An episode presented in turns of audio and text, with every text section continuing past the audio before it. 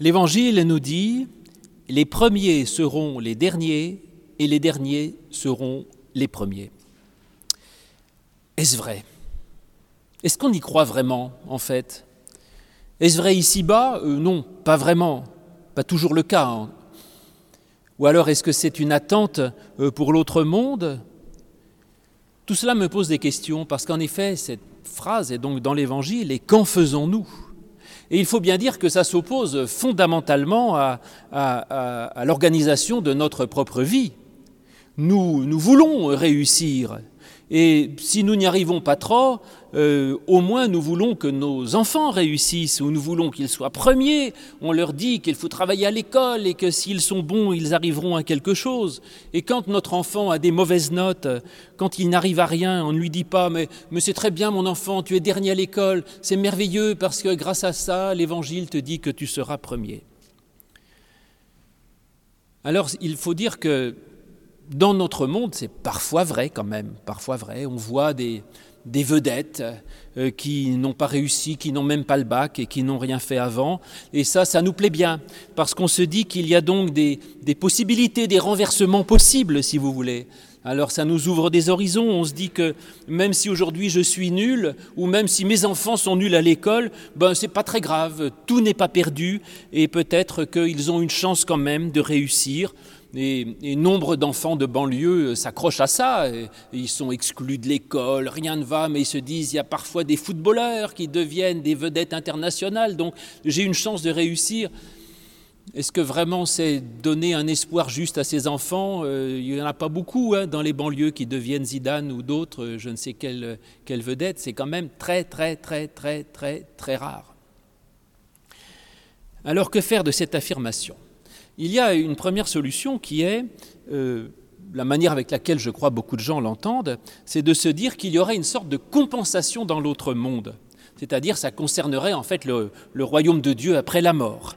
Et donc de dire que Dieu mettra euh, premier dans le royaume de Dieu ceux qui auraient été les derniers ici-bas sur terre.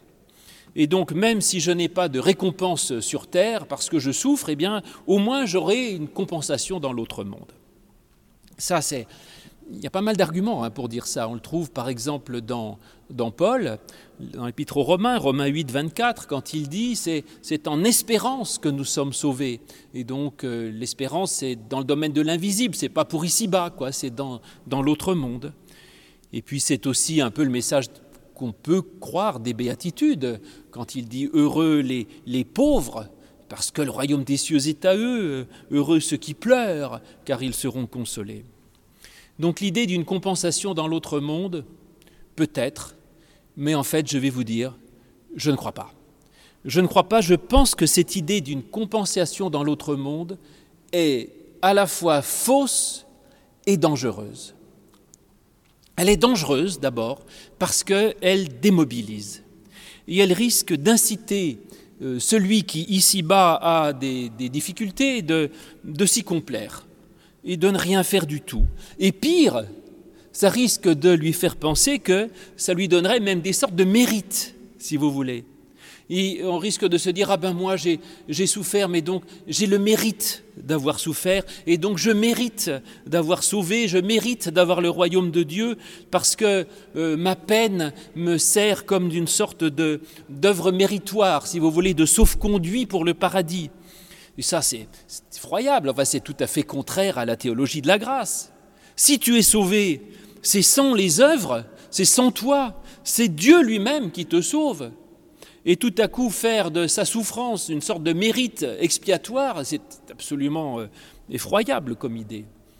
Et puis ce serait en plus totalement démobilisant.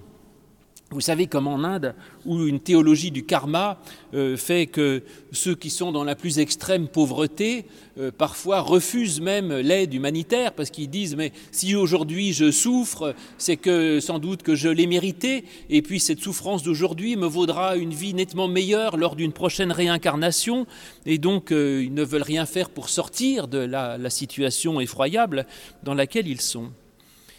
Et donc cette, cette théologie d'une compensation me semble non seulement de, risquer de, risquer que la personne ne, fasse plus rien pour améliorer sa situation, et en plus de la désengager du monde, ce qui me semble tout à fait le contraire de l'esprit de l'Évangile.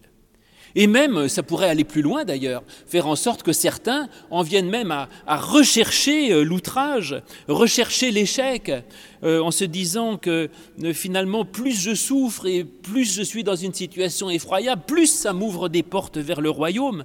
Et ça, ça a existé. Hein.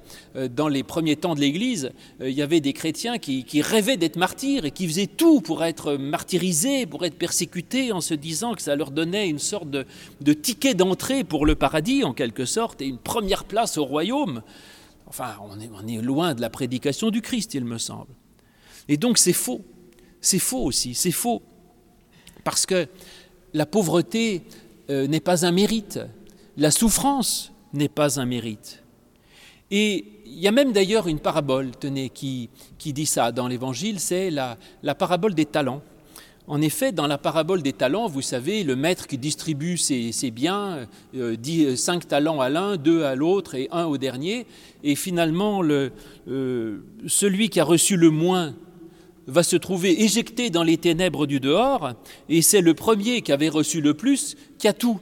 Et c'est conclu par cette phrase absolument incroyable, on donnera à celui qui a, et à celui qui n'a pas, on notera même ce qu'il a. Donc vous voyez, on ne peut pas réduire l'évangile à une sorte de, balance, finalement, euh, qui, serait de cet ordre-là. Alors pour euh, essayer de s'en sortir, il y a euh, une petite variante intéressante. C'est qu'en effet, cette phrase, les premiers seront les derniers, se trouve dans, différents endroits dans l'évangile, deux fois dans Matthieu, et, une autre fois dans un autre contexte dans, Luc. Et dans Matthieu, c'est un autre endroit, au moment de l'histoire du jeune homme riche. Et là, il dit, euh, plusieurs des premiers seront les derniers et plusieurs des derniers seront les premiers. Alors, si on rajoute plusieurs, là, je comprends mieux. Ça voudrait dire que ce n'est pas forcément tous les premiers qui seront derniers et tous les derniers qui seront premiers, mais que, euh, en fait, euh, Dieu mélangera les cartes, si vous voulez. Ça montre que le, jugement de valeur euh, de Dieu sur les hommes n'a à peu près rien à voir avec euh, celui de notre société. Donc effectivement, ce n'est pas forcément le plus honoré, le plus riche, euh, qui sera le premier dans le royaume de Dieu, mais Dieu a une vision complètement autre que celle de notre, je dirais, de notre société sur les gens et que par conséquent, il y a certains des premiers qui seront derniers. Enfin, ça n'a rien à voir avec l'ordre euh, de notre société d'aujourd'hui. Peut-être même d'ailleurs que Dieu a une certaine préférence pour les plus pauvres, euh, pourquoi pas. Mais dans ce cas, quel est le critère de Dieu? Quel est le critère du vrai jugement des premiers et des derniers? Euh, C'est assez rationnel de vouloir comprendre.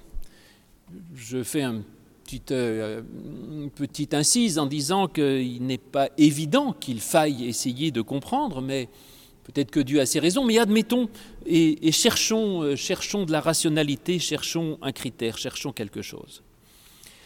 Peut-être que le critère de la valeur euh, aux yeux de Dieu, ce serait en fait l'humilité, le fait de savoir ne rien mériter, en quelque sorte, c'est-à-dire l'ouverture à Dieu, l'ouverture aux autres, savoir se, décentrer de soi-même.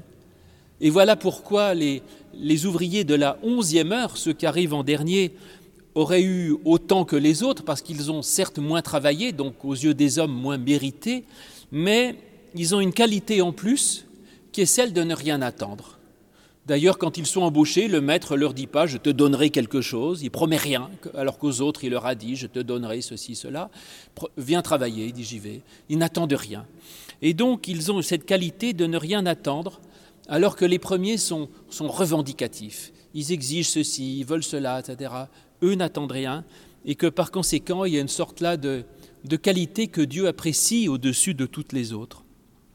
Parce que le royaume de Dieu, ce n'est pas quelque chose qui se, qui se gagne par son travail, par son œuvre, mais, ou par son mérite, mais c'est quelque chose qui, qui s'accueille et qui se reçoit.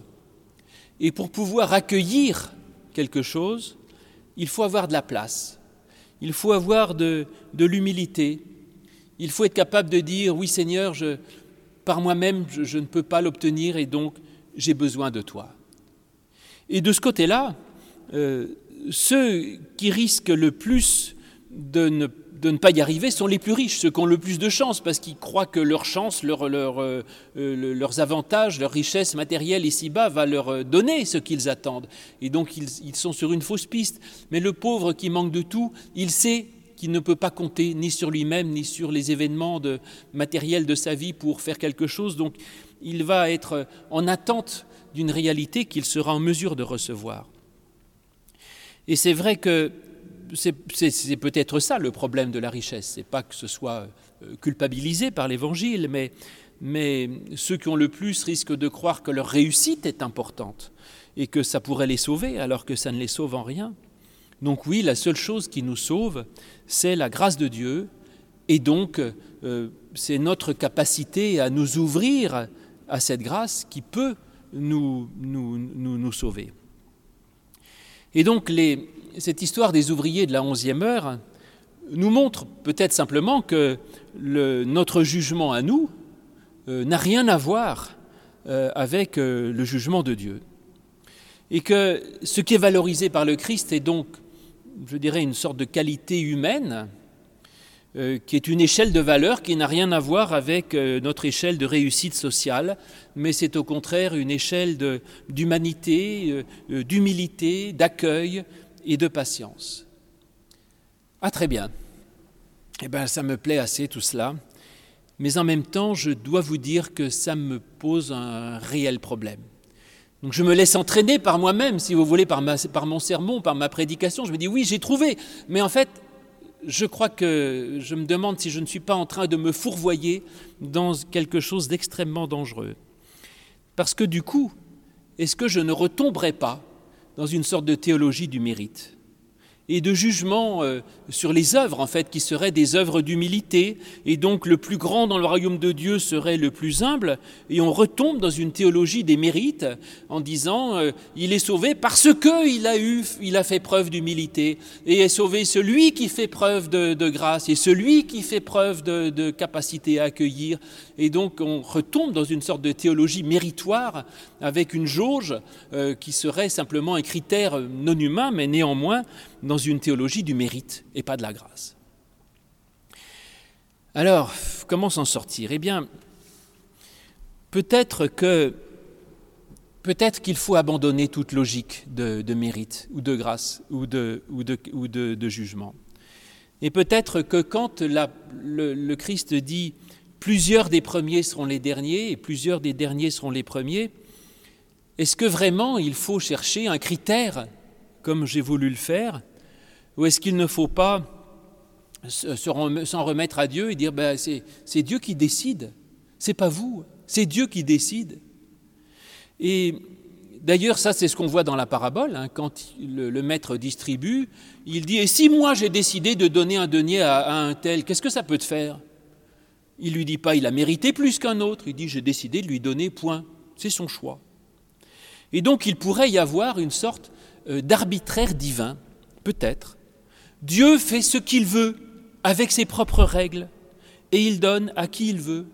Cela ne vous regarde pas. Ça nous ramènerait à une sorte de, prédestination euh, calvinienne finalement en disant il y, a, quelque chose qui m'échappe et Dieu choisit de donner à l'un et pas à l'autre et puis écoute c'est comme ça. Voilà. Oui, c'est comme ça, mais moi ça me plaît qu'à moitié parce que je veux toujours comprendre. Et du coup, euh, si c'est comme ça, euh, c'est qu'il y a quand même une forme d'injustice qui existe, et ça génère en tout cas en moi un sentiment euh, d'injustice. Et sentiment d'injustice que l'on voit très bien d'ailleurs dans la parabole des, ouvriers de la 11e heure, hein, ceux qui ont bossé, qui disent Attends, c'est quand même pas juste, nous on a travaillé 12 euh, heures sous le soleil, pourquoi lui il, a autant?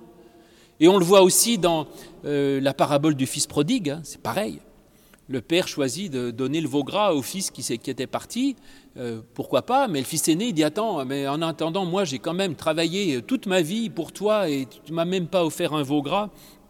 Et donc il y a une sorte d'injustice fondamentale. Et celui qui s'est donné tout ce mal dans sa vie se dit, mais finalement, moi je me suis donné tant de mal et, et pour gagner quoi? Sentiment d'injustice incroyable, et sentiment d'injustice euh, que je, ressens moi-même d'ailleurs, pas simplement pour l'autre monde, mais, même dans, dans, la vraie vie. Parce que ça, ça m'est arrivé, ça vous est arrivé à tous. Euh, parfois, je, me dis, mais moi, j'ai tout fait bien, je me suis donné du mal, j'ai travaillé, j'ai mérité, et puis voilà que ça n'a pas été couronné de succès. Et pourquoi? Et pourquoi un tel qui n'a rien fichu me passe devant, un tel qui est moins bon que moi, a plus de succès que moi? Pourquoi est-ce que sans arrêt il y a cette espèce d'injustice? Pourquoi c'est parfois le, meilleur qui tombe malade et lui qui fait rien pour soigner sa santé, qui se trouve en parfaite santé? Une sorte d'injustice permanente dans laquelle nous baignons, parce que ce monde dans lequel nous vivons est, est cruel et finalement n'a aucune justice, il faut le dire, n'a aucune justice. Et donc, est-ce qu'il n'y aurait pas, effectivement, ce texte ne nous renverrait pas une sorte de, réalité profonde que nous expérimentons d'une injustice euh, fondamentale euh, qui est celle de notre vie? Voilà, après tout, c'est comme ça. Et est-ce qu'il faut chercher des raisons? Oui, alors lui, certes, euh, il ne fait pas beaucoup d'efforts pour sa santé, mais il n'est pas tombé malade parce qu'il serait plus gentil qu'un autre? Ah, Bien sûr que non. En tout cas, dans la vraie vie, c'est pas comme ça que ça se passe. On voit bien qu'il n'y a pas de critères alors qu'en faire de cette injustice fondamentale qu'il y a ici-bas sur Terre? Eh bien, peut-être que effectivement le message ce serait de dire, eh bien, euh, euh, c'est comme ça. Et peut-être même que c'est la volonté de Dieu. Si, si Dieu est sorte d'image de, je dirais, de ce qui se passe dans le monde, euh, du destin, eh bien, il y a une sorte de réalité imprimée dans le monde qui fait que le monde n'est pas juste. Voilà, c'est comme ça. Le monde n'est pas juste. C'est comme ça, il y a des premiers qui sont derniers, des derniers qui sont premiers, et ce n'est pas les plus méritants qui passent devant. Et donc ça m'agace, mais parfois aussi, il faut le reconnaître, hein. parfois, moi qui ne vaux pas grand-chose, j'ai eu des chances extraordinaires dans ma vie. Et parfois aussi, j'ai eu des choses que je n'aurais jamais méritées. Donc il faut aussi voir les choses un peu dans tous les sens, et à la fois d'être capable d'accepter les, les injustices négatives sans s'agacer, et puis aussi d'accepter les chances euh, sans se culpabiliser et simplement d'en profiter. Alors vous disais-je, que faire de cette injustice fondamentale qu'est celle de notre propre vie? Eh bien, euh, on peut la, comprendre effectivement en se disant que c'est comme ça, et le seul moyen de la gérer, je dirais, c'est de l'admettre euh, sans s'en rendre malade. Alors ça, je dois rendre justice là à, euh, à ce que j'ai entendu lors d'une conférence d'un philosophe actuel qui s'appelle Charles Pépin, qui fait des, conférences de philosophie pratique et qui m'a euh, ouvert la voie de cette lecture de ce verset, euh, les premiers seront les derniers, et effectivement qui m'a fait comprendre ce que je vous dis là sur cette inégalité fondamentale qu'il peut y avoir et sur la manière de la gérer. Alors il explique que cette attitude dont je viens de parler nous rapproche en fait de la, philosophie grecque. Les tragiques grecs, euh, pour eux, il, n'y a pas de mérite. En fait, quoi que tu fasses, ton destin s'accomplit. Et on le voit avec l'histoire d'Édipe. Édipe, il y a un destin qui lui est annoncé. Toute sa vie, il essaye de faire en sorte que ça ne se passe pas comme ça. Eh bien, ça se passera comme ça devait se passer. Et donc, euh, il peut faire tout ce qu'il veut. Ça ne changera rien. Et c'est les dieux qui décident. Et les dieux euh, font à peu près n'importe quoi, en fait, parce qu'ils sont paillards, euh, oublieux, euh, aveugles, enfin, ils sont jaloux. Les dieux font des tas de choses absolument absurdes, mais néanmoins, il faut admettre que ce soit les dieux qui décident. Et donc, tu peux toujours te donner du mal, il faut juste que tu, que tu abandonnes cette logique je dirais, qui est la tienne, qui voudrait qu'on te rétribue du travail que tu as fait, et que tu acceptes simplement ta vie comme elle est. Une sorte de sagesse finalement.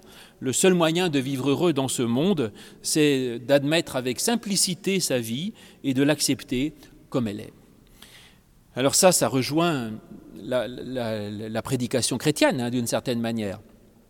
Alors vous pourrez dire que dans les textes que j'ai évoqués jusqu'à présent, on peut toujours essayer de retrouver une logique, mais il y a des passages dans, l'Évangile où il n'y a euh, aucune logique. Hein. Je pense par exemple à, l'Apocalypse synoptique en Matthieu 24, quand il dit euh, de deux hommes qui travaillent dans un champ, l'un sera pris, l'autre laissé. Pourquoi? Eh bien c'est comme ça, c'est comme ça. C'est comme ça que je vous dise. Dieu en a décidé ainsi. Que veux-tu? Et qui es-tu toi pour euh, discuter avec Dieu et lui expliquer ce qu'il aurait dû faire? Et dans l'épître aux Romains, on a la même chose aussi. Euh, Dieu a décidé de faire avec euh, ce morceau de terre un vase d'argile et un autre avec un autre morceau de terre un pot de chambre. Et si toi t'es pot de chambre, est-ce que tu vas aller euh, râler contre le potier parce qu'il a décidé de faire de toi un pot de chambre? Bah écoute, c'est comme ça. Le potier sait ce qu'il fait, tu le laisses faire et t'admets ta condition. Si tu es esclave, reste esclave. Si tu es homme libre, reste homme libre. Si tu es marié, sois marié. Si tu es riche, sois riche. Si tu es pauvre, sois pauvre. On trouve de ça dans la prédication de l'Évangile et même l'ensemble de l'histoire. Hein. Pourquoi, dans l'Ancien Testament, pourquoi Joseph, parmi les douze frères, qui n'étaient pas forcément euh, meilleurs que les autres hein, entre nous, pourquoi tout à coup son, destin bascule et il devient Premier ministre du Pharaon euh, C'est imprévisible, c'est immérité, c'est comme ça, on n'y peut rien. Et donc cela voudrait nous dire que face à, à cette injustice permanente du monde, eh bien, euh, cela ne fait, cette injustice ne fait de mal qu'à celui qui s'en révolte. Et c'est ce qu'on voit d'ailleurs justement dans notre parabole. Le maître s'adresse au, serviteur malheureux, euh, qui est le plus riche, et lui dit, écoute, tu as ton denier, qu'est-ce qui t'empêche d'en profiter? C'est vrai, il a un denier, il a, de quoi vivre toute, toute sa journée avec. Qu'est-ce qui le rend malade? Ce qui le rend malade, c'est simplement sa jalousie. C'est ça qui le rend malade. Et donc tu as ton denier, profites-en. Tu as des chances dans ta vie, profite de tes chances. C'est ta jalousie qui te rend malade. Et ce qui le rend malade, c'est qu'il regarde dans l'assiette du voisin. Et c'est donc une sorte d'incitation à ne pas comparer. En fait, une incitation, et ça je crois que c'est vrai dans cette phrase du Christ, une incitation à, à sortir d'une façon radicale de cette logique permanente de jugement et de classement, de comparaison et de se regarder par rapport à l'autre. Et donc arrêtez d'essayer de savoir qui est premier, qui est dernier, parce que de toute façon, Dieu n'a rien à voir avec ces jugements. Alors, ça n'est pas évident. Hein. C'est vrai que dans notre société, on n'arrête pas de nous juger, euh, de nous classer. Et l'Évangile nous dit, sortez de là, sortez de là. Dieu ne veut pas de vos classements de premier et de dernier. Cassez tout ça. Sortez de cette logique. Arrêtez de regarder euh, ce que l'autre a de plus que vous, ce que l'autre a fait de mieux que vous ou de moins bien que vous. Profitez de votre denier. Et c'est tout. Et vous serez heureux. C'est la même chose d'ailleurs que dit le père au, vous savez, au frère aîné du fils prodigue, qui lui aussi dit, mais moi c'est pas juste, mon frère ceci, cela. Il dit, écoute, quel est le problème? Tu n'as jamais manqué de rien? Le problème de ce, fils-là, qui est malheureux tout à coup, c'est qu'il a tout, sauf ce qu'a son frère, et ça l'agace. Eh bien c'est de sa faute s'il est malheureux. Et donc parce qu'il y a toujours quelque chose que nous n'avons pas et qui est injuste, alors profite de ce que tu as. Tu as assez pour vivre avec ça. Ton malheur, c'est toi qui te le provoques en regardant dans l'assiette de l'autre. Et puis inversement, d'ailleurs, hein, je crois que cette, invitation à sortir de la logique du mérite est, aussi parfois à notre profit, si vous voulez. Parce que, en fait, euh, je dirais, c'est accepter que les choses ne soient pas toujours dans l'ordre du mérite, c'est aussi accepter avec euh, simplicité ce que nous avons et que nous n'avons pas mérité. Bah, comme le, serviteur qui a travaillé euh, une heure, qui a un denier entier, eh bien je l'accepte avec simplicité. Parce que justement, euh, il, y a énormément de chances qui arrivent dans notre vie, qui nous sont proposées.